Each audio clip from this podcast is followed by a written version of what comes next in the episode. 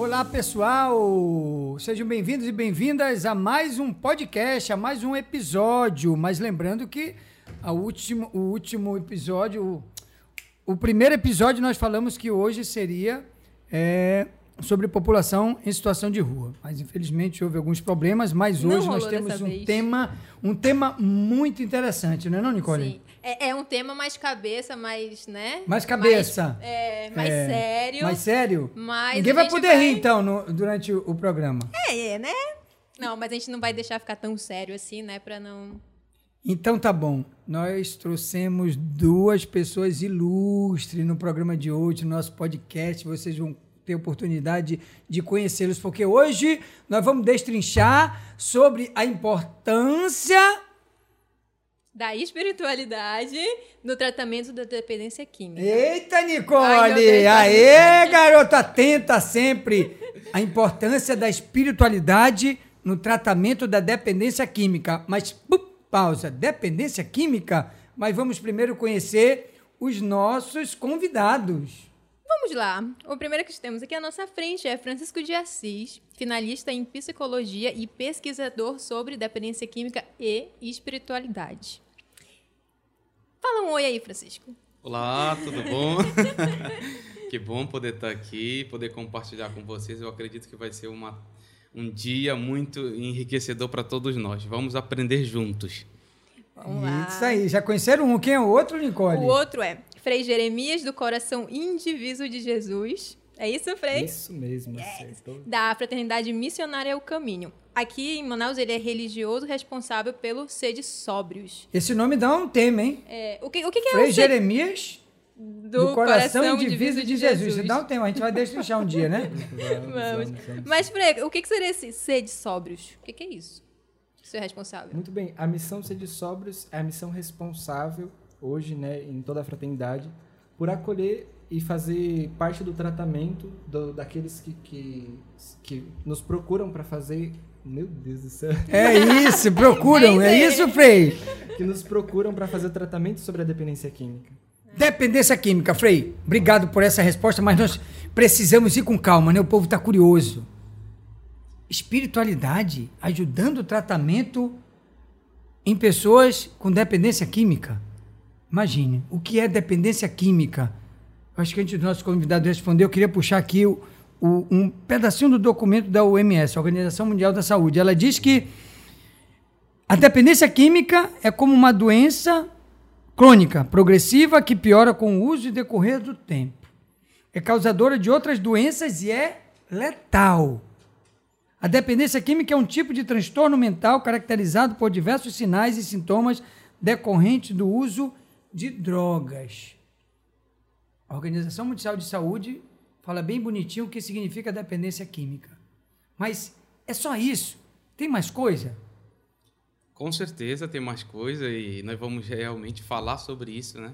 Essa é, a, é o nosso tema aqui desse podcast e vamos aprender que, sim, é exatamente isso também que a, a Organização Mundial da Saúde coloca para cada um de nós, né? É uma doença crônica, né? Ela é progressiva e, sem dúvida, leva à morte. Mas ela não é só isso. Quando eu digo não é só isso, por quê? Porque nós estamos lidando com o ser humano. E o ser humano ele tem que ser visto não somente a partir de um viés biológico ou psicológico. Nós temos uma dimensão interessante que nós vamos eh, discutir falar aqui, que é sobre essa realidade da espiritualidade, que também a própria Organização Mundial da Saúde já coloca como um dos componentes que constitui né, essa dimensão humana. O ser humano ele é um ser biológico, ele é um ser psicológico, ele é um ser social, sociológico e também um ser espiritual. E é justamente o que diferencia, né? Que, que entra naquele diferencial que nós falávamos, né? Que. Meu Deus depois você corta isso aí. Você vai fazer meme. É justamente o que faz a diferença né, entre nós e os animais irracionais. Né? Porque a espiritualidade faz com que eh, nos tornemos homens e mulheres livres. Né? Então, mesmo diante de todo aquele relatório né, da Organização Mundial da Saúde, né, que fala sobre a dependência química, nós também temos essa liberdade, né, que entra aqui na espiritualidade. E é interessante quando nós vamos entrar, para que nós possamos entender melhor essa espiritualidade dentro é, da, de, de, de, ajudar o ser humano a lidar com a questão da dependência química, é, nós precisamos ter uma, uma fala antropológica desse ser humano, que eu trouxe, que é essa questão biológica, é psicológica. Então, são dimensões aí que vários autores já estudaram sobre o ser humano ao longo, ao longo dos anos. E uma personagem significativa que traz essa dimensão da espiritualidade, é uma fala minha, tá bom? É de Viktor Frankl, né, que é quem eu estudo. É o que, do livro? Que me embasa exatamente do livro. Mostra aqui. o livro ali para a câmera. Pra... É, exato. Esse livro aqui, muito interessante. Quem não leu, por favor, leia. Vale a pena, Em Busca de Sentido, um psicólogo no campo de concentração. Hum. Aqui ele desenvolve, mas não só no campo de concentração, é antes, né, ele já escrevia sobre isso e ele muito preocupado, né? Porque estavam tentando reduzir o ser humano. Quando eu olho o ser humano somente a partir de um viés biológico ou psicológico, sem levar em consideração essa dimensão espiritual dele, eu reduzo ele. E quando eu reduzo ele, tudo é, que eu posso encontrar, por exemplo, a drogadição, a dependência química, é um problema né, dentro da dimensão humana. É, só biológica, só psicológica, né? Quando eu paro aqui, eu, como eu falei, eu reduzo o ser humano. E se eu faço isso, eu não abro espaço, por exemplo, para escolhas, para a liberdade desse ser humano. Então, esse ser humano, ele acaba sendo um ser humano é, que fica faltando algo. E aí, quando nós olhamos, por exemplo, para as casas de recuperação que trabalham a espiritualidade como um dos viés dentro é, dessa realidade da dependência química, essa, essa, essa, essa dimensão da espiritualidade ela quer contemplar a questão da, da liberdade do ser humano, essa questão da escolha dele. Ele é um ser livre, porque mesmo em meio a realidades biológicas e psicológicas que são afetadas pela dependência, mas ele também pode escolher. Né? Ele é um ser humano livre para escolher. Victor Franco tem uma frase interessante falando sobre o que é o ser humano. Ele diz, eu achei bem interessante e vale comentar aqui. É, o ser humano ele é um ser capaz de construir um campo de concentração onde matam milhares de pessoas.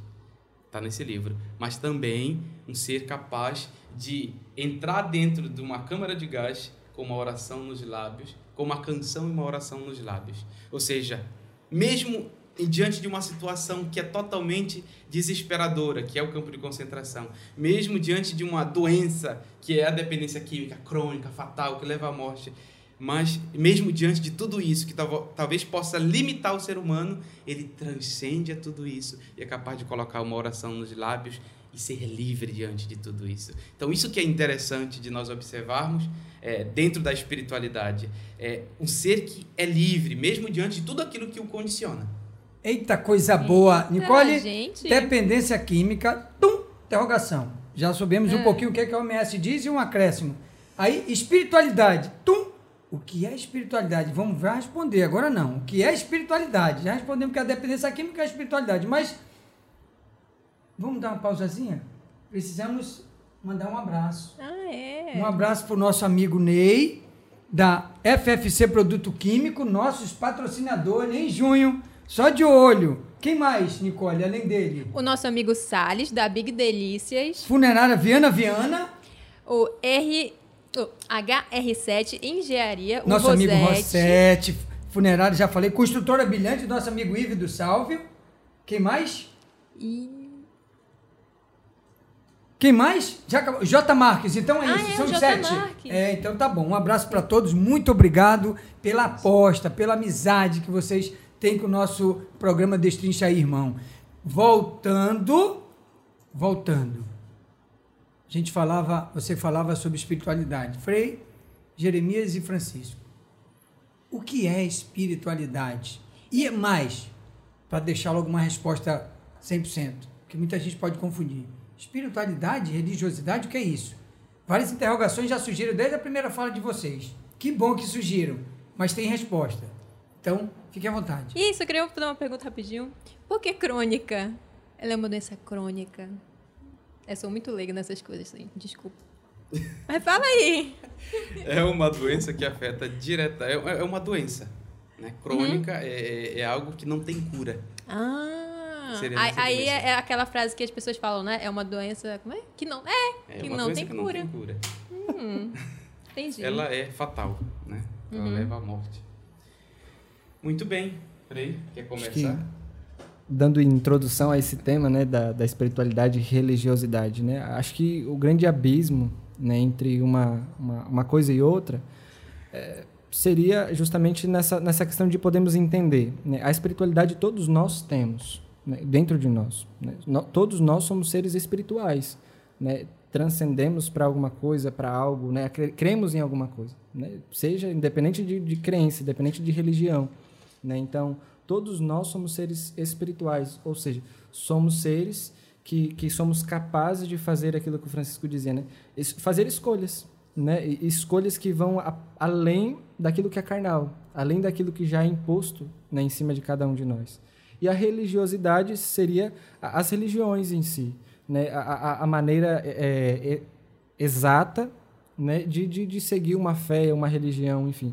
Então, independente de religião, né, existe a espiritualidade dentro de cada um de nós. Eu gosto também de uma colocação de pesquisas feitas sobre essa dimensão da espiritualidade, é a partir da concepção que Frankel traz né, de espiritualidade.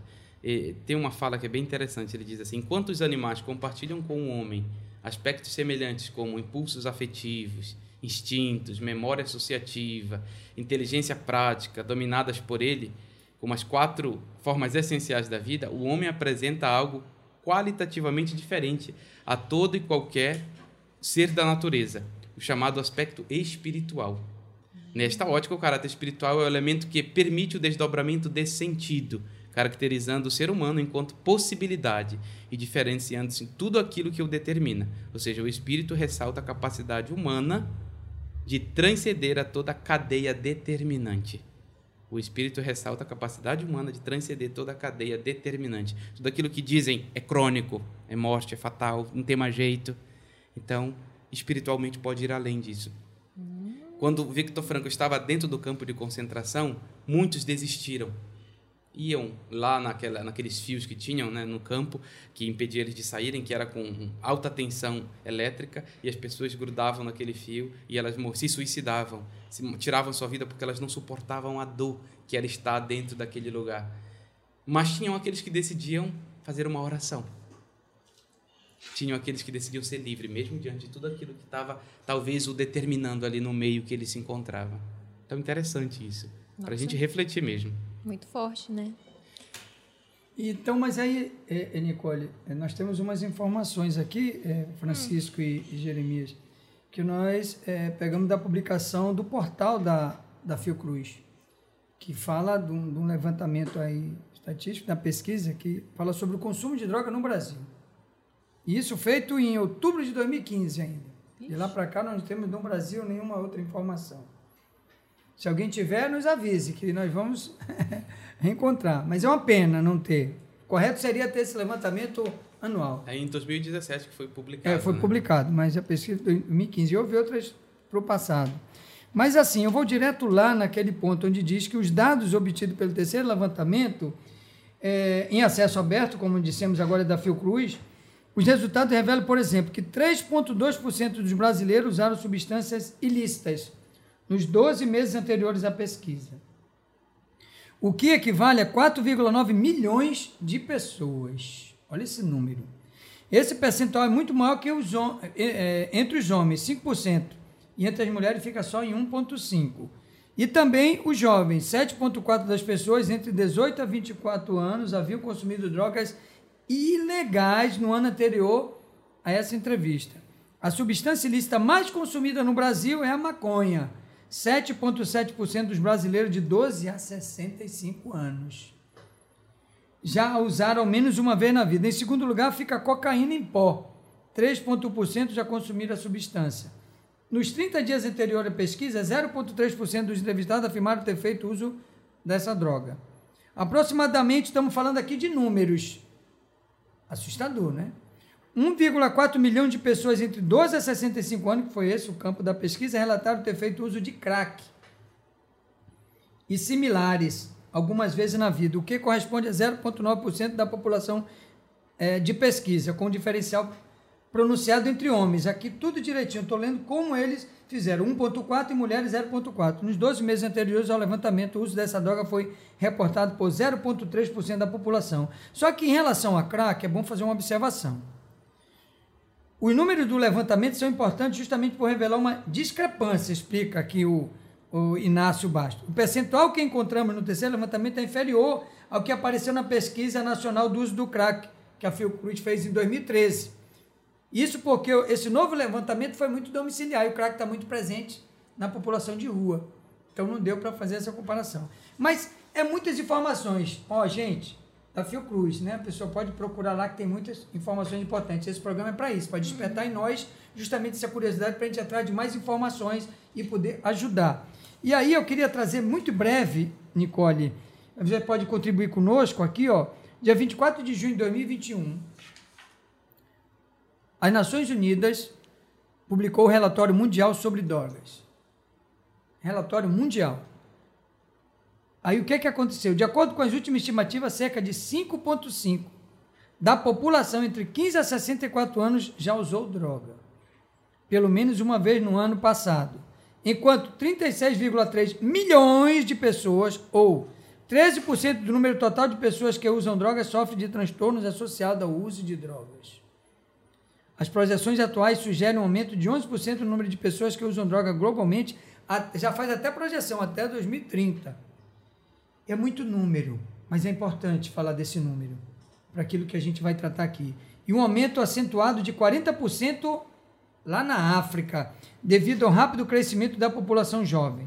E aí vem, embora o impacto da Covid-19 ainda não seja totalmente conhecido, a análise sugere que o aumento da desigualdade representa fatores que podem levar mais pessoas a consumir, cultivar e vender drogas. Finalizando, a descoberta do relatório mundial das drogas da, das Nações Unidas destaca a necessidade de fechar a lacuna entre percepção e realidade para educar os jovens e salvaguardar a saúde pública, conclui a diretora executiva. Então tem muitas outras informações, né?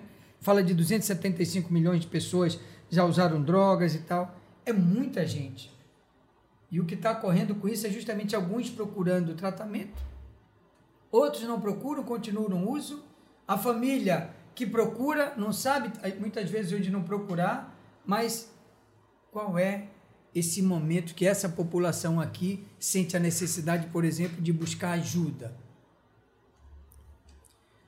É, primeiramente, antes de nós entrarmos na, na busca propriamente da ajuda, eu acredito uhum. que é uhum. importante nós falarmos é, do que isso, do que esses números eles causam na sociedade. Sim. O que, que isso está uhum. causando na sociedade, no nosso dia a dia, lá em casa, no bairro que você mora, é, na cidade que você se encontra, aonde você estiver. Como a droga ela pode, ela está afetando, né? Porque muitas das vezes é, a gente só escuta falar, mas é algo muito distante, né? Droga, milhões de pessoas e como isso se concretiza no nosso dia a dia. E veja, é, a droga ela é algo muito complexo, né? Porque ela vai atingir aí, como o Agostinho falou, uma, é, toda uma sociedade, é toda uma realidade social que vai desde o sujeito, problemas físicos e psicológicos que afetam ele, como também a família que está ali próximo, né? Se tornando muitas das vezes codependente, é, não sabendo como lidar com essa problemática dentro de casa. E é claro que isso vai para a sociedade. Como isso se configura? Claro que é importante eu trazer algum, alguns estudos que eu fiz aqui. Né? Recentemente eu fiz uma pesquisa na qual tem alguns dados interessantes que a maioria, né, inclusive reforçado pela própria pelo terceiro levantamento sobre a questão de, da, do uso de drogas no Brasil, que foi falado ainda há pouco, realizado pela Fiocruz, é, a maior parte desses que estão envolvidos com as drogas são jovens. Né? A maior parte são jovens e que tiveram seu início né, na adolescência.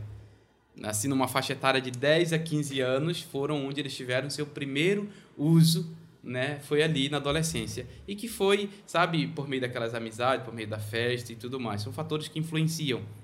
Outros fatores também que podem influenciar. Os problemas familiares. Né? A maioria deles, nas entrevistas que eu fiz, na pesquisa realizada, é, numa casa terapêutica, na Fazenda da Esperança é, foi exatamente. É, a maioria deles relataram problemas familiares. Né? Então é em casa. É ali, é, no primeiro realidade social que eles têm, que é familiar, é onde essa situação começa. Depois isso se estende né, para as questões de amizades, de, de amigos, para ser aceito no, no grupo que eu faço parte, da escola, das festas, das baladas, e aí então vai se é, até levar a um uso abusivo. Porque às vezes quando ele está começando, é, tem uns que desenvolvem, tem outros que não desenvolvem. É muito, muito particular, depende do sistema biológico de cada pessoa, desenvolver uma dependência ou não. Nem todo mundo que usa o crack se torna dependente imediatamente. Mas isso depende da, da questão biológica de cada pessoa. Tem pessoas que têm já uma propensão para isso. Então, ele usou uma vez, já está dependente do crack. Mas é, tem um crack, mas é, é difícil, né? A pessoa usar diretamente o crack. Ou ela vem primeiro de um maconha, depois vai para cocaína, ou então da maconha passa para o crack. Às vezes até ela começa pelo cigarro, uma coisa assim mais básica. Tá ali fumando, que parece aí, que é bonito. Tu fala da droga lista, que é importante Exato. falar aqui da droga lista e lista, né? Sim. O cigarro e o álcool é droga Isso. lista. Muita gente acha que não é droga. E que tá lá em casa, muitas das vezes, no final de semana, no churrasco, ali a bebida, o, o filho vê o pai bebendo. Sexta, sábado e domingo. É, e acha Vai segunda é. trabalhar pedindo já que volte a sexta. Exato. então, isso é muito comum mesmo. É, é, tá ali no dia a dia. Nossa, a droga não, não entra na minha casa, mas às vezes está ali todos os dias. E muita gente não sabe. E, e falando nesse, nesse... É importante, né? Falando nesse, nesse aspecto porque eh, nós vemos uma, uma, uma sociedade, né, a primeira, o primeiro núcleo social ali, que é a família, totalmente corrompido às vezes. Né? E todas as, as pessoas, na sua maioria, né, elas buscam essas dependências justamente para poder fugir da realidade, né? fugir daquela dor, daquele sofrimento, daquela perda, né? daquela situação que às vezes é muito difícil. Né? E, e geralmente na, nos momentos onde essas drogas ilícitas estão são nos momentos de diversão. Então tudo começa por uma diversão para fugir da realidade, né? Justamente para esquecer, quem sabe, aquelas tensões do cotidiano, do dia a dia. Né? Então é por isso que é importante falar dessa questão das drogas ilícitas, porque geralmente ela vai entrar calada, né? em silêncio ali, escondida, né? no momento de diversão, no momento de alegria, né? uma, uma alegria entre aspas, né? justamente para esquecer tudo aquilo que, que é vivido né, na, na, família. Frei Jeremias, o Francisco tocava no ponto que ele fez uma pesquisa da questão da idade.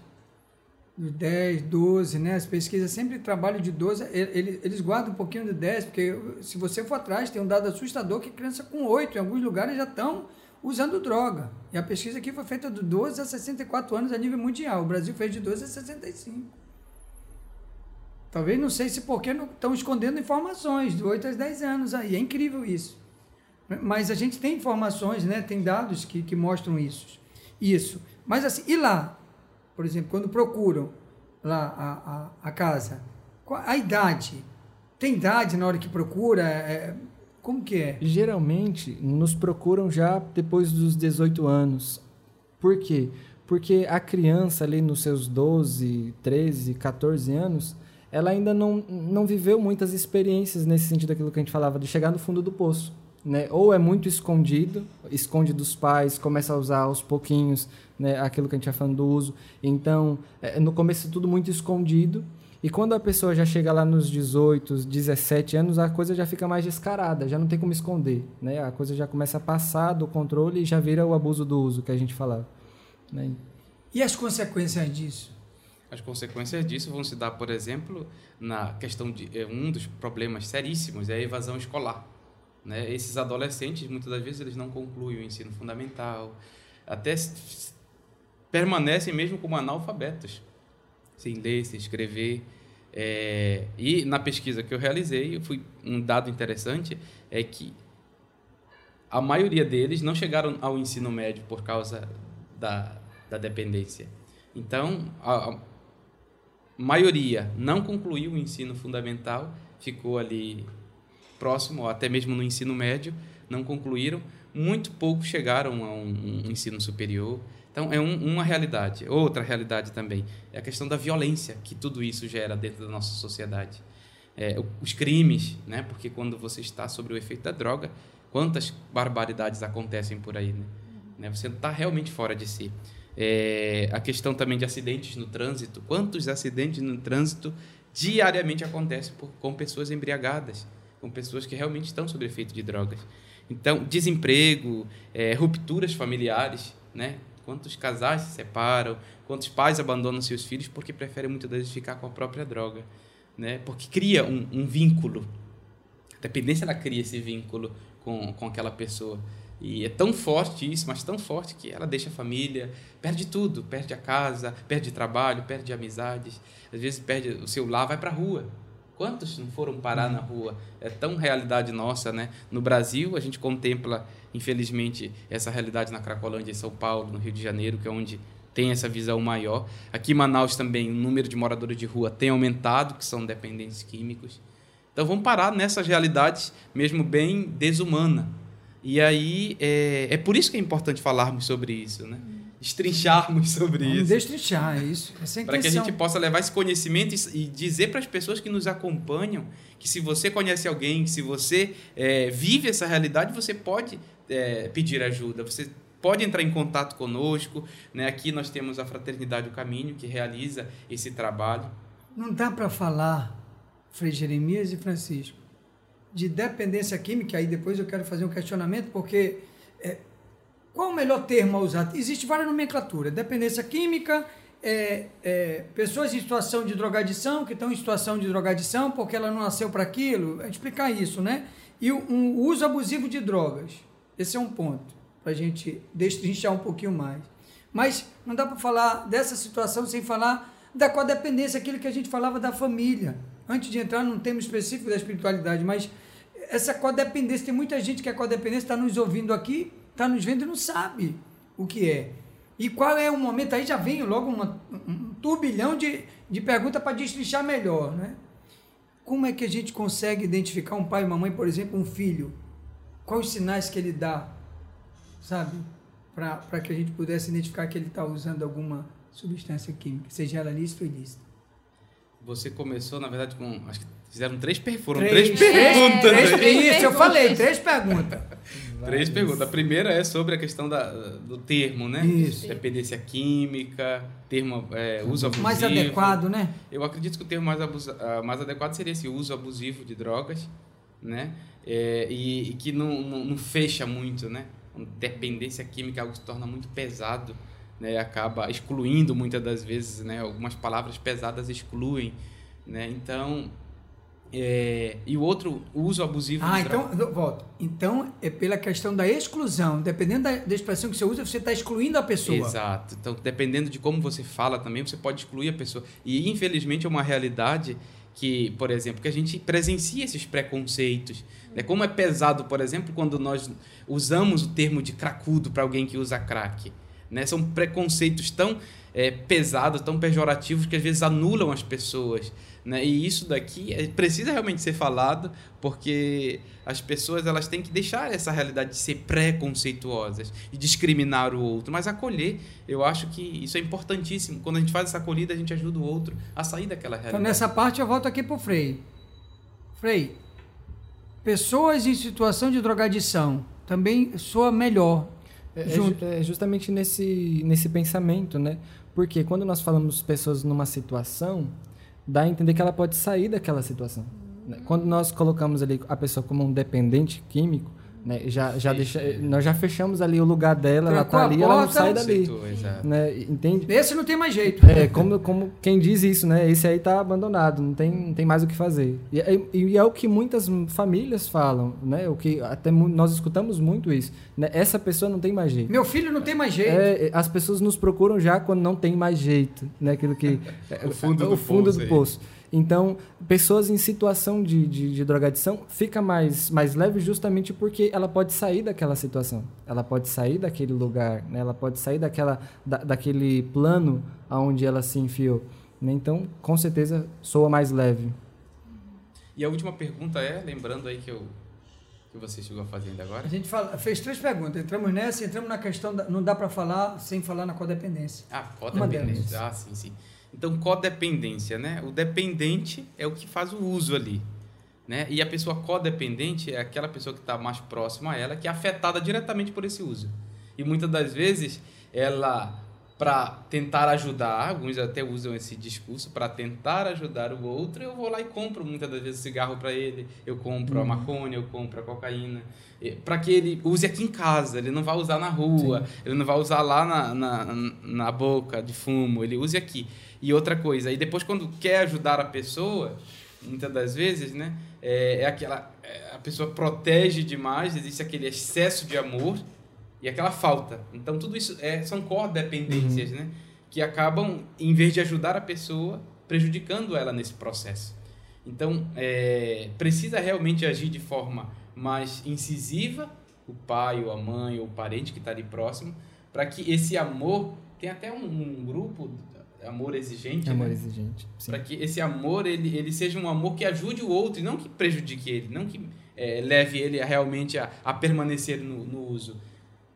Então, essa codependência, muitas das vezes, ela é exatamente uma pessoa que está ali sendo afetada diretamente por quem usa, né? E, e muitas vezes não sabe como lidar com isso. Podemos dizer que a codependência também é uma doença?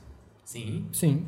Tá nesse processo. E, e acho que um exemplo muito muito próximo, né, de nós. Essa semana até uma mãe me procurava, né? E aí ela ela partilhava comigo, falava: "Frei, mas eu não sei de onde veio tudo isso, nessa né? questão da dependência do meu filho. É, é, eu não sei onde isso iniciou. Eu sempre dei tudo o que ele precisou. Eu sempre dei do bom e do melhor, né? E, e quando ele começou a trabalhar, ele nem, ele nem precisava trabalhar, ele queria trabalhar, eu não deixei ele trabalhar porque eu sempre pude dar tudo para ele, né? E, e, eu falava para ela que o, o, problema foi justamente esse, né? Esse excesso de amor, de, esse excesso de proteção que não ensinou ele a trabalhar, ele correr atrás daquilo que ele queria fazer, né? Ele correr atrás dos sonhos dele e quando ele precisou correr, quando ele precisou trabalhar, ele não sabia como. Então, além da frustração de nunca ter alcançado o que ele queria alcançar, ele não sabia como alcançar. Né? E aí, a, a, aqui vem justamente dessa codependência. A mãe que sempre deu tudo, sempre protegeu de todos os males, né? E chegar ao ponto de comprar para usar dentro de casa. Né? Então, é, é, essa super proteção, às vezes. Ou a falta, né? Ou a falta. Às vezes, aquela família que, às vezes, a pessoa quer ajuda, mas nem, se, nem sequer a família quer ajudar. Né? Porque já não acredita mais aquilo que a gente falava, né? Da limitação. Limita ali a pessoa à droga que ela usa, né? E já não consegue mais acreditar na pessoa e muito menos no processo de recuperação dela. E olha que nós não vamos falar aqui de liberalidade da droga, né? Que tem projetos aí. Nós não, não é tema hoje. Nós queremos tratar da espiritualidade porque tem jeito. Dá para se viver. Vivendo o, o, como é falado, né? É, só por hoje. Tem tantas situações aí, mas. Então, Francisco e, e Frei, é, eu falava também da questão da identificação. Como identificar alguém na família como que eu identifico alguém na família? De repente que dá os primeiros sinais. Falava disso também. Para poder a gente identificar e fazer algo. E, claro, não como codependente, mas de pessoas que tenham conhecimento, agora que vai passar a ter mais conhecimento, a partir desse programa, de destrinchar essa, é, essa situação que é, que é muito complicada, muita gente não sabe, então desconhecimento não ajuda. O conhecimento ajuda. Eu digo que conhecimento é propriedade. E você sendo propriedade, você vira doutor. E sendo doutor, você vai cuidar. Como é que a gente pode? É, nós vamos percebendo que geralmente quem está no uso é uma pessoa que começa a se isolar. Né? Ela se fecha no mundo dela e esse se fechar é, é um sinal. Né? Fechou, se isolou. É, porque muitas das vezes quem usa droga não está necessariamente nas festas ou em, em vários lugares aí aparente para que todo mundo veja. Ou se está, muitas das vezes não está onde estão tá os familiares. Então dificilmente alguém da família vai estar tá uhum. sabendo. Ele vai estar tá usando lá e às vezes já usa anos e ninguém sabe mesmo. Só que é, pai e mãe conhecem filhos. Às vezes eles não querem ver. Eles não querem aceitar que o filho, o, o parente está usando droga. Mas eu acredito que é importante esse diálogo, essa conversa. Quando você perceber algo estranho nesse sentido, desse isolamento, dessa apatia, de ver a pessoa realmente para baixo, porque existem vários tipos de droga. Existem drogas que te colocam lá para cima, que são as estimulantes. Como existem as drogas que que te são depressoras, que são aquelas drogas que te colocam para baixo. E aí ela, ela vai dar esse sinal biológico na pessoa. Ou ela vai estar tá muito animada, fora do normal dela, ou ela vai estar tá muito para baixo. Então, são sinais que vão se apresentando que aparentemente você talvez é, ache que não seja é, algo normal, então desconfie. Chame aquela pessoa para conversar. Se for seu filho, se for seu marido, ou se for sua mulher, é, porque está em todos, né? Não existe uhum. distinção de pessoa aqui, não. Como nós falamos, desde aquele que é analfabeto aquele que é letrado, doutor, quantos não usam droga por aí e muitas das vezes por causa desses preconceitos dentro da sociedade se isolam, se fecham, não quer que ninguém saiba que eu uso droga. Isso, mas dentro disso, por exemplo, é, as pessoas que usam o adicto, né? Eles conseguem manter uma rotina ou eles mudam a rotina? A mudança de rotina também poderia ser um sinal ou não? Sim, evidente. Por, né? É um sinal evidente porque a, droga ela quebra toda a rotina da vida da pessoa. Né? É, o acordar cedo, às vezes o, o levantar para ir para o trabalho ou o levantar para ir para a escola, até mesmo a questão da atenção, aquilo que o Francisco falava, né? são coisas biológicas. Né? É, acho que é uma coisa muito importante a gente falar. Por ser coisas biológicas, são perceptíveis. Só não vê quem não quer ver. Né? Então, eu penso que uma coisa que, que mudaria tudo é a proximidade. Quando os pais são próximos dos filhos, né? a esposa próxima do marido, o marido próximo à esposa. Essa, essa proximidade vai, vai garantir a pessoa perceber quando a outra não está bem, né? seja pela droga ou não. Né? Então, é, é, eu penso que essa proximidade é, mudaria tudo. E a questão familiar é interessante porque ela pode tanto te colocar numa situação de uso abusivo de droga, como ela pode também te ajudar a sair de lá. Fundamental. E aí tem aquela questão também, né? Se, quando a droga chega ao seu extremo, e aí começa também a haver pequenos, médios e grandes furtos dentro da própria casa da pessoa. Aí que alguém vai abrir o olho, mesmo assim não acredita que ali é o filho que está tirando para poder comprar ou para poder pagar aquele débito no, onde vai comprando. Às vezes tem pessoas, tem famílias que não aceitam, de hipótese alguma, que alguém esteja, seja um dependente químico, que ela é, é realmente é capaz de negar de todas as formas. Mas Fica o primeiro passo para se trabalhar a dependência química é exatamente a aceitação. aceitação. Eu preciso aceitar que eu estou numa situação dessa. Eu preciso aceitar que o meu filho, para que eu saia da minha codependência, que o meu filho, ou meu marido, ou enfim, quem seja, dentro daquela família esteja usando, eu preciso aceitar isso para que eu possa trabalhar, me trabalhar também. Eita, coisa boa, e Nicole, é muita coisa. Aqui tinha que levar uns quatro, um quatro episódios, hein, produtor? Quatro episódios. Mas assim, Nicole, vamos trazer um pouquinho para cá. Tá. Então, ela, essa pessoa foi e de repente a família descobriu e procura uma clínica terapêutica, seja ela particular, seja ela é, de uma igreja pública, por exemplo. As igrejas hoje é que está fazendo mais isso, né? Tem a clínica particular, tem a pública, mas tem o trabalho da igreja, que é totalmente diferente os trabalhos. E como, como seria isso, mais de forma especial, é, a clínica terapêutica particular, a clínica terapêutica pública, a clínica terapêutica das igrejas? Elas utilizam é, as mesmas coisas, 12 passos, é, é, o, a espiritualidade, mas nós queremos tratar justamente disso. A espiritualidade está presente nesses três? Não. Ou não? E aí é, falar dessa não, importância. Não vai ter. Geralmente é, nas públicas ou particulares eles trabalham muito a questão é, de remédio, né, dos cuidados paliativos. Então eles vão trabalhar de uma forma diferenciada. Eles não, quase não levam em consideração essa dimensão da espiritualidade, mesmo porque muitos até criticam essa, a, a espiritualidade porque confundem espiritualidade e religiosidade.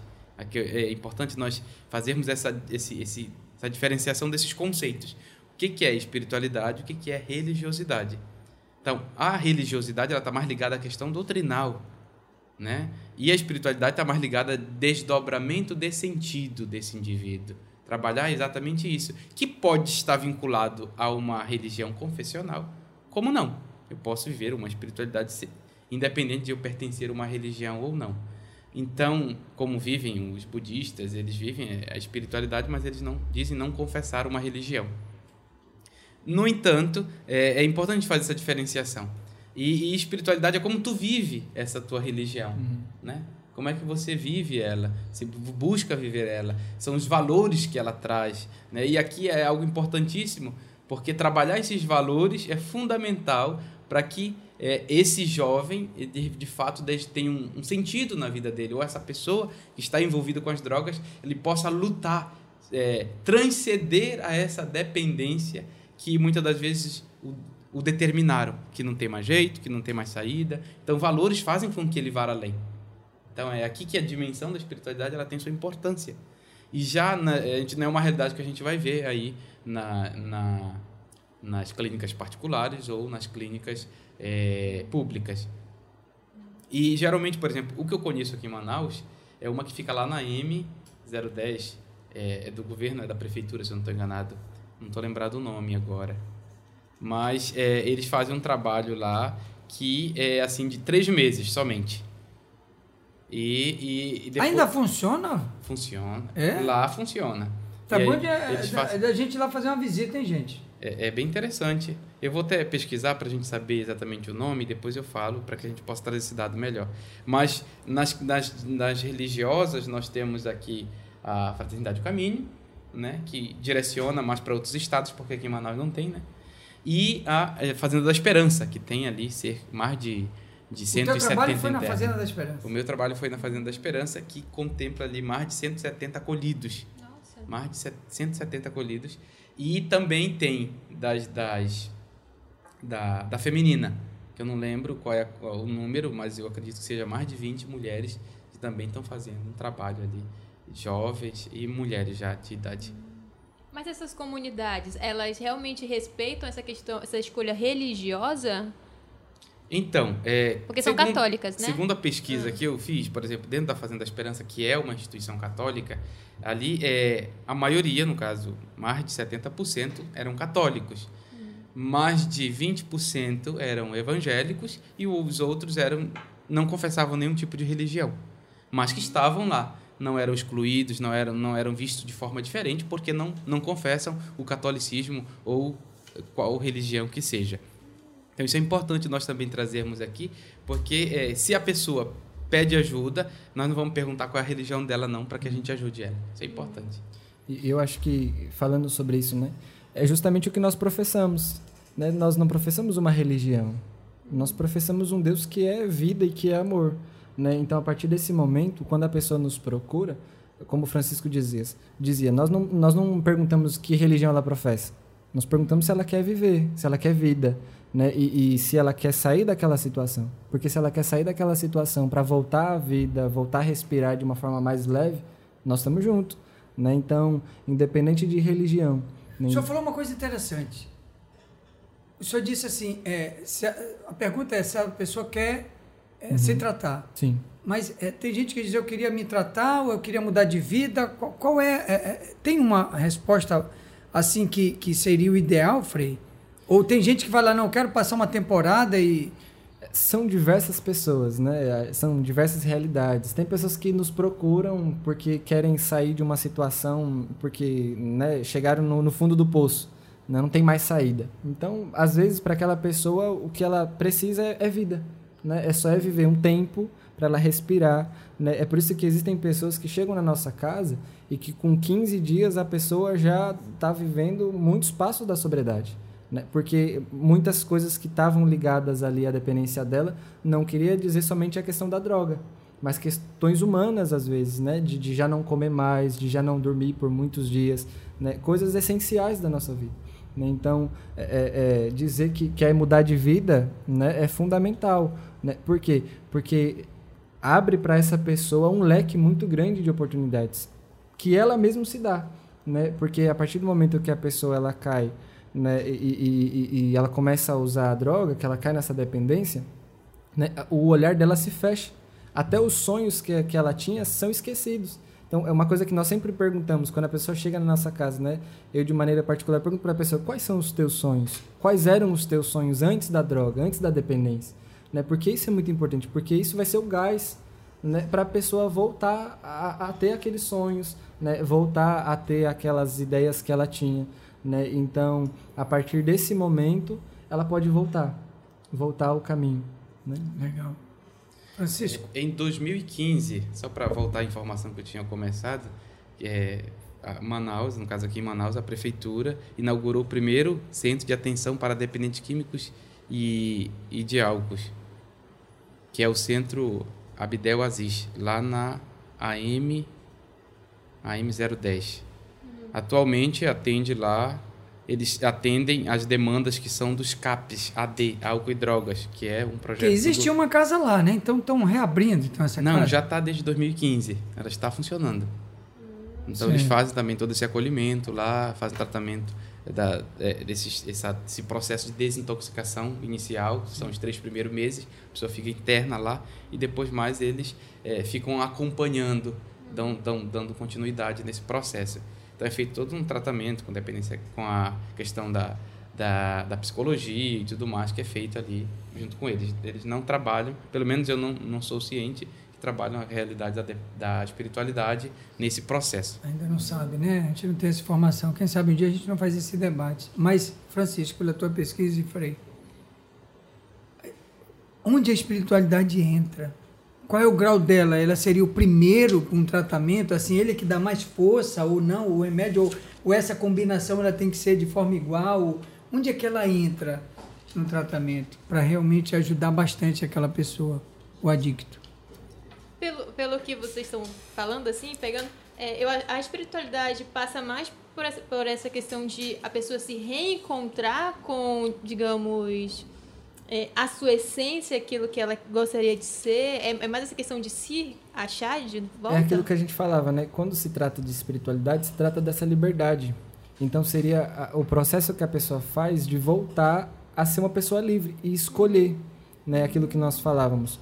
É, existem muitos, muitas pessoas, muitos projetos que trabalham com dependência química, mas as que não trabalham né, com a espiritualidade, muitas vezes são pessoas que nem elas acreditam nesse processo. Entende? São pessoas que elas trabalham lá distante né, dos dependentes, daquelas pessoas que estão naquela situação, porque nem elas acreditam.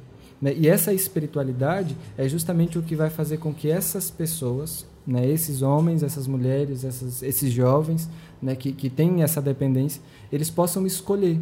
Né? Pronto, eu já, já aceitei, né? o primeiro passo já foi dado, eu já aceitei que, que eu sou dependente, que eu, que eu caí, né? Mas e agora?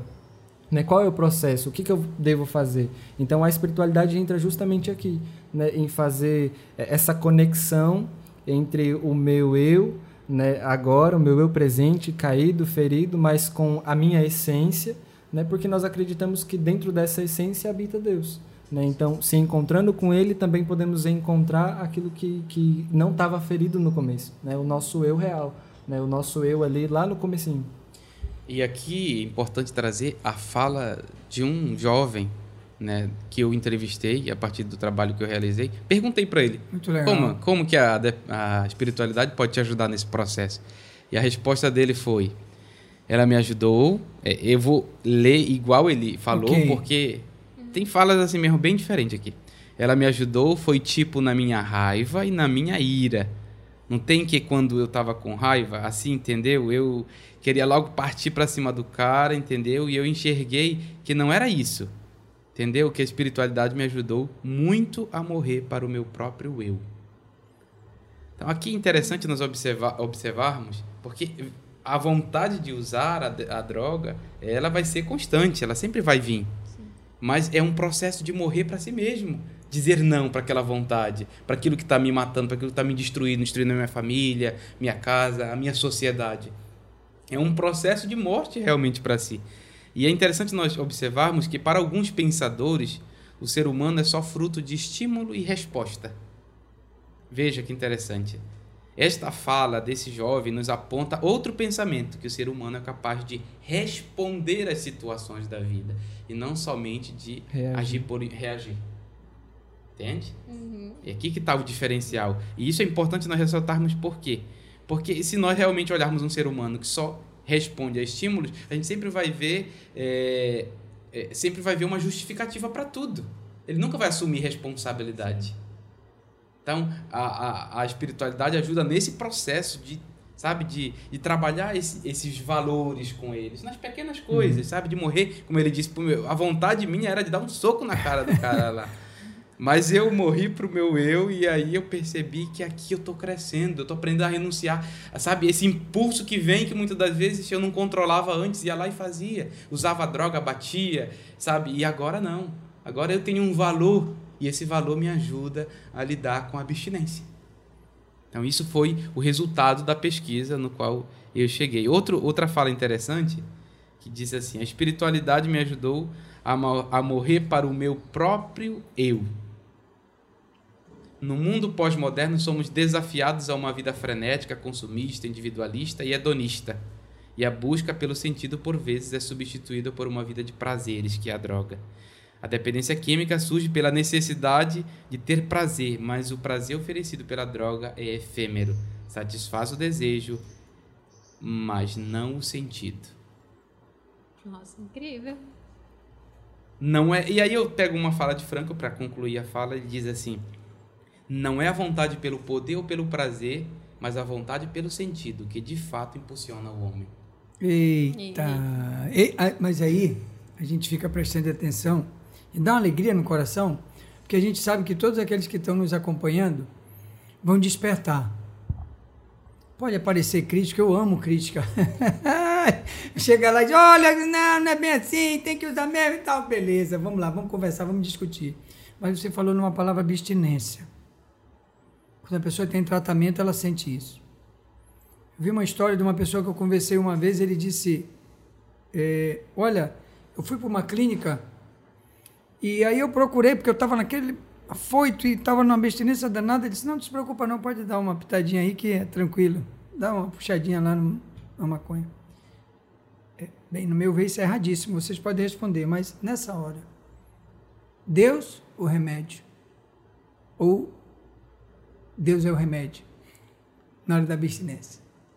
A, no tratamento. A fazenda que Deus que eu falo da espiritualidade. A Fazenda da Esperança trabalha com abstinência, que é exatamente não usar nenhum tipo de remédio. Mas a maioria das clínicas particulares ou do governo, eles usam essa, essa técnica de, de realmente dar algo para que possa Substituir. ir substituindo é, gradativamente e retirando. Eu vou me atrever. Destrincha aqui é para se atrever. Uhum. Esse remédio ele é, para quem trabalha com remédio, é para dizer, dá esse remédio que ele já vai ficar logo lento e aí já não vai dar trabalho para nós? Pode ser, ou pode não ser. É, entende? Depende de quem está conduzindo, de quem é o administrador. Está à frente ali daquela realidade, entendeu? Daquela casa terapêutica. Mas é, pode ajudar, tem a sua, tem a sua, a sua importância, tem artigos científicos que comprovam isso que há essa possibilidade de ir diminuindo gradativamente, né? Até realmente a pessoa tem uns que usam até um tipo de cigarro é, eletrônico, que aí vai até depois mais ele... aí, tá? exatamente. Então é, tem tem comprovação científica que ajuda, entende? Uhum. Mas trabalhar a abstinência também é algo que ajuda, que é o fato de de, de fato não usar nada, né? E, e a pessoa lutar ali, realmente ela vê que ela é livre diante daquela situação, de que aquilo não domina ela né? Mas ela só será capaz de descobrir isso quando ela realmente encarar isso. E aqui é, um, é de fato morrer para si mesmo. Aqui de fato é uma renúncia que muitas das vezes é, precisa ser compreendida porque tem uns que não conseguem. Né? É tão grande a abstinência que ele, ele entra em surto. Né? Ele teve situações que eu já acompanhei em que a pessoa realmente ela saiu de si diante da abstinência e teve que levá-la para um hospital psiquiátrico e ela ser medicada para ela poder ir voltando devagar e tomando um remédio até passar esses surtos. E isso acontece geralmente nos três primeiros meses, que é quando está de fato passando por esse processo isso, de desintoxicação.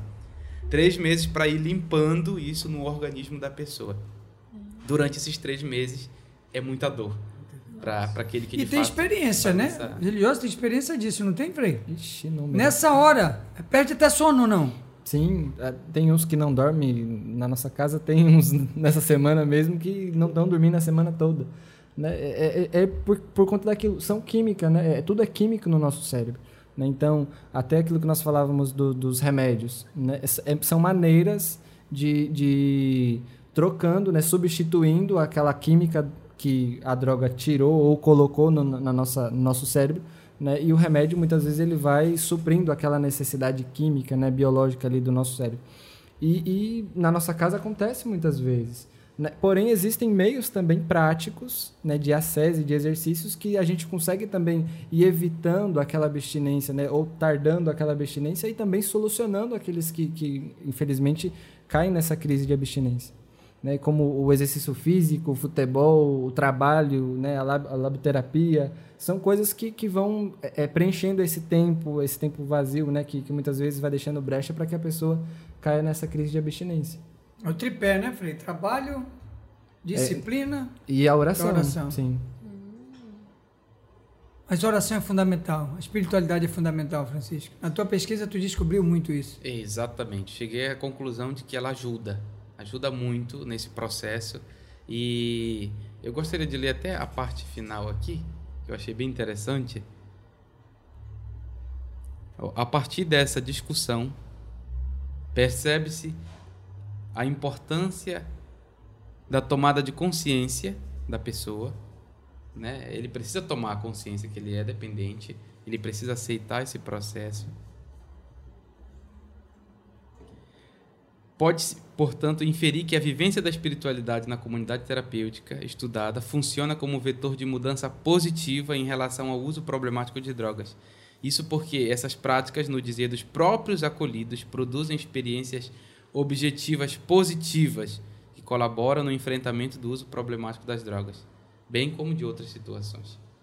Então, é, nessa ajuda nessa nesse desdobramento de sentido, né? Ele encontra nesse processo dentro de uma casa terapêutica que trabalha com a espiritualidade é, valores, né? Ele entende que existem situações que o ajudam a ganhar significado da vida e aí ele lutar por esse significado, ele a transcender a si mesmo, né? E, e aí que ele de fato é, é, humano de verdade, quando ele é capaz de sair de si mesmo. E não é só substituir, né? Exatamente, que não é só substituir. Também entra essa outra dimensão que é da autotranscendência que Victor Frankl vai falar, que é exatamente de, de, me, de me, me colocar em, em, em no caso, em, em ação ao outro, fazer algo pelo outro, é onde eu encontro sentido, né? É também fazendo algo, também realizando algo, é também amando, né, o outro. E é aí que tá. Uma vez teve uma experiência que vale a pena contar aqui, né, dentro das casas da fraternidade, no processo que eu também trabalhei durante o tempo que eu vivi, e teve um jovem que me procurou e ele queria é, desistir ali. Estava no processo de abstinência, estava ali menos de três meses. Então ele estava com uma vontade louca de usar a droga. Ele chegou comigo e disse: Pensei, eu, eu tô com muita saudade dos meus filhos. Ele já era pai de família, tinha, tinha uma família constituída. E aí, tô com muita saudade e, e eu não tô aguentando, eu vou me embora. eu vou desistir. Aí eu sentei, ouvi todo essa, esse discurso dele, essa fala dele. E daí ele ele disse bem assim, que ele ia embora porque ele estava com muita saudade. Eu perguntei, tem certeza que tu está com muita saudade mesmo assim? É, e ele falou, sim, sim. E aí eu perguntei, tu ama ele? Tu ama o teu filho? Ele falou, é tudo que eu tenho. Tudo, é tudo, é minha vida. Aí ele, eu falei bem assim, mas será que realmente você o ama? Ele falou, você está duvidando? Aí, sabe, ele veio querer me, me confrontar. Cheio ali. de argumentos. você está duvidando que eu realmente amo meu filho? Por acaso você tem filho? Ainda jogou na minha cara. E aí eu falei bem assim, porque se você o ama, você, não vale a pena lutar? Lutar contra isso, contra essa vontade? E quando eu fui falando aquilo, né, nesse processo da abstinência que ele estava, quando eu primeiramente o acolhi e depois o, o orientei, né, ele foi percebendo que o que ele estava fazendo era cedendo à vontade dele de usar a droga. Tanto que ele começou a chorar. Chorar, chorar, chorar. E como uma criança ali pedia perdão, porque a vontade dele, na verdade, era de usar a droga. E ele não tinha coragem de dizer que ele queria usar a droga. Então, ele disse que estava com saudade do filho dele. Eles são expert em manipulação. Né, o dependente químico, né, o, a pessoa em uso problemático de drogas, ainda falo muito dependente químico, né, mas a pessoa em uso problemático de droga, ela é expert em manipular e manipula principalmente a si mesmo. Principalmente a si mesmo. Então, quando ele, ele faz esse processo de se entender, de se compreender, de ver que existem algo pelo qual vale a pena lutar, algo pelo qual é, vale a pena, é, a vida vale a pena, então ele vai abraçar. E quando eu trouxe essa proposta para ele, tu realmente ama teu filho? Então aí ele sai de si, começa a chorar e pelo filho, pela família, ele luta, ele permanece, ele decide ficar e termina o tratamento dele. É, é, é então eu mostrei um caminho que gerou sentido para ele a minha família gera sentido para mim. Ou seja, é algo que muitas das vezes não está organizado na cabeça do dependente e aí ele acaba é, muitas das vezes cedendo ao vício, cedendo à, à vontade. E então a espiritualidade ela, ela é importante nesse, nesse processo. Sim. E aí a gente já está quase fechando, né? Ih, lá vem nosso diretor fazendo uma pergunta. A, a, esse, esse processo de de abstinência, ele, ele diminui depois dos três meses ou ele meio que começa durante, durante os três meses e tudo mais? Então, os estudos apresentam que três meses é um tempo é, razoável para fazer a desintoxicação. Uhum. Quando está nesse processo de desintoxicação, a abstinência ela é muito... Independente da droga. Independente da droga. Ah. Mas tem umas que é muito mais pesado. Hum. Né? Porque a, a, a, droga ainda está aqui, né? Uhum. O, a química da droga ainda está aqui. Na a cabeça, substância, gente. né? A substância Porque o Frei tá, tá fazendo coisa assim, né? tá no corpo dele. Tá no corpo, gente. Tem que tirar, né? Tanto que quando faz esse processo mesmo de, de, de, do trabalho, do esporte e tudo mais, o suor ajuda a ir liberando né? essas ah. químicas que estão no corpo. Então, é, é importantíssimo isso. Agora, eu queria, é, a gente, como a Nicole disse, encerrando, e o, o Jim falava, é, para que a gente não ficasse só na numeração. O pessoal ouviu lá aí, 275 milhões de pessoas usaram droga no mundo inteiro no último ano. 275 milhões. E 36 milhões sofreram de transtorno associado. 500 mil mortes anuais ocorreram por conta da dependência química. Transtorno, dependência química. Transtorno cujo tratamento é muitas vezes a internação. Aqui nós estamos vendo muito número, mas são vidas, né, Frei Francisco? São vidas, não é número. São pessoas. E o Francisco já dava uma linha de como é que o cristão pode ajudar. Como é que nós podemos ajudar? Alguém que está nos ouvindo tem alguém em casa em situação de drogadição, seja ela em droga lícita ou ilícita. Alguém conhece um vizinho. Alguém já viu situações aí complicadíssimas e fica sem ação para agir. Então, como é que eles também podem ajudar à luz disso? Dessa questão gostaria que o senhor falasse de que não, a pessoa não pode se ater, que essas pessoas não são número, elas têm identidade, né? Acho que esse é o mais importante, né? É observar que muitas vezes faz parte da nossa família, né? Porque é, aquilo que nós falávamos no começo, quando a gente fala números, se torna uma coisa muito distante de nós. Né? São números lá do outro lado do mundo, do, do outro lado do, do planeta, né? E, e, então não, não, não nos toca. Mas quando nós falamos de vidas, né, pode ser o meu pai, pode ser a minha mãe, pode ser o meu irmão, pode ser eu. Né? Então, é, é, é, pensarmos nesse, nesse sentido, né, de que são pessoas e que, hum, por mais que, quem sabe, não seja um parente meu, amanhã ou depois pode ser que um parente meu, infelizmente, caia nessa situação.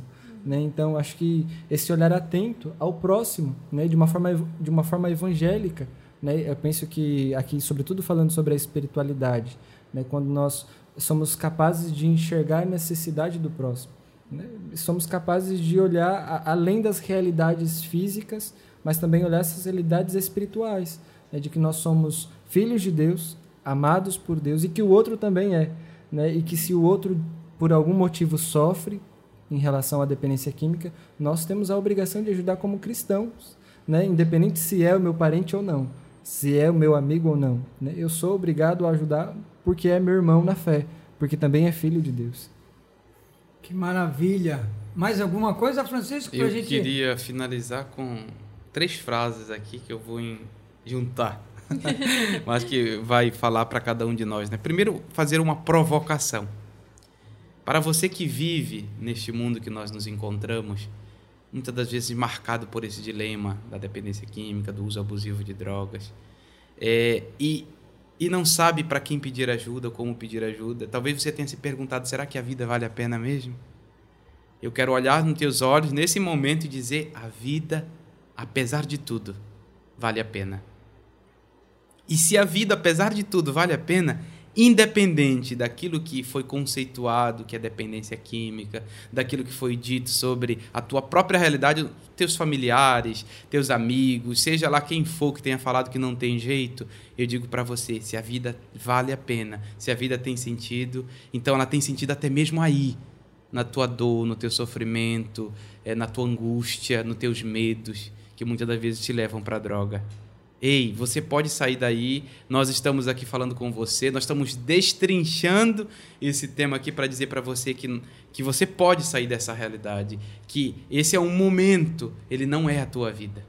Então, muito obrigado pela oportunidade e essa é a minha palavra. A espiritualidade diz, né? Com Deus tem jeito. Sim. Sem tem Deus jeito. não tem. É isso, né?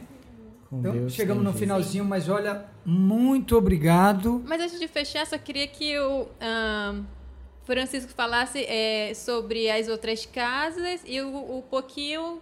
Como a gente pode, assim, tô em casa, gostaria de ajudar nisso, tipo, gostaria de ter um trabalho ou conhecer melhor sobre esse trabalho com dependência química, eu posso ir lá na comunidade de vocês? Co- Como acontece, assim, né? Só para quem quiser ajudar, além de, né, se tiver alguém, mas quiser ajudar como voluntário mesmo. Além de tudo aquilo que nós É. falamos aqui, né? O trabalho da dependência química é, é um trabalho muito amplo, né? Uhum. E, e cada pouquinho para Deus é muito, né? Então, claro, nos procure, né? Se você tem alguém na tua casa, na tua família, ou se você passa por essa dificuldade, nos procure, né? Estamos aqui para ajudar. Na fraternidade a gente sempre diz, né? Se a pessoa não quer ajuda, o problema é dela. Mas se a pessoa quer ajuda, o problema é nosso, né? Estamos aqui para ajudar.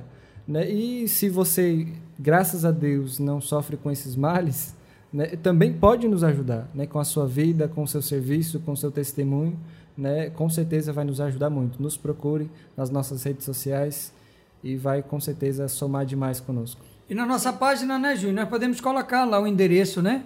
Como procurar lá a fraternidade, porque também tem espalhado pelo Brasil afora, né? Francisco também, com a contribuição muito grande aqui que deu para nós. Esse tema deixou a gente, foi com mais vontade de debater mais ele em outros momentos. E quando sair o teu artigo, manda o link pra gente, a gente dá uma posta lá nas nossas redes sociais. Mas tem a rede social, Nicole. O que, é que você tem que falar? O pessoal tem que ir no Instagram. Ah, é. Nosso Instagram, destrincha aí, underline. Não, como é? É tudo junto? Destrincha aí, underline. é, destrincha aí, underline, irmão. Aí, underline. Ai, gente. Vocês entenderam Vocês aqui, entenderam? É, tá. Ô, Vai coisa dar na boa! descrição do- Vamos destrinchar aqui. Mas, ó, tá no Instagram. Pode procurar. Destrinchar Irmão no Instagram é rapidinho. Tem também o podcast No Spotify. Spotify. E tem o YouTube. YouTube. E lá também nós vamos colocar o endereço daqui do nosso entrevistado, o nome Uhum. e tal, pra gente. Hoje foi um dia muito especial. Endereço do Instagram, tá bom? Olha, a curiosidade de muita gente, eu tenho certeza que ficou aguçada.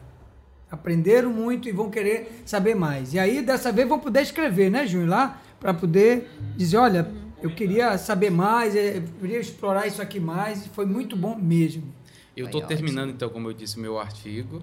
Espero publicar ele aí já no mês que vem. Aê! Vou mandar para uma revista internacional. É, e a muito gente vai compartilhar. Antes vai mandar pro Destrincha aí uma. Inédito. Inédito Já é no Destrincha já. aí. Já pronto, já tá aqui. Opa! É, mas esse só. Mas aí depois mais a gente compartilha, com certeza. Que bom. Parabéns, parabéns pelo trabalho. Belíssimo. Gratidão, Francisco. Gratidão, Frei, por todas as informações que trouxeram. E, mas tem.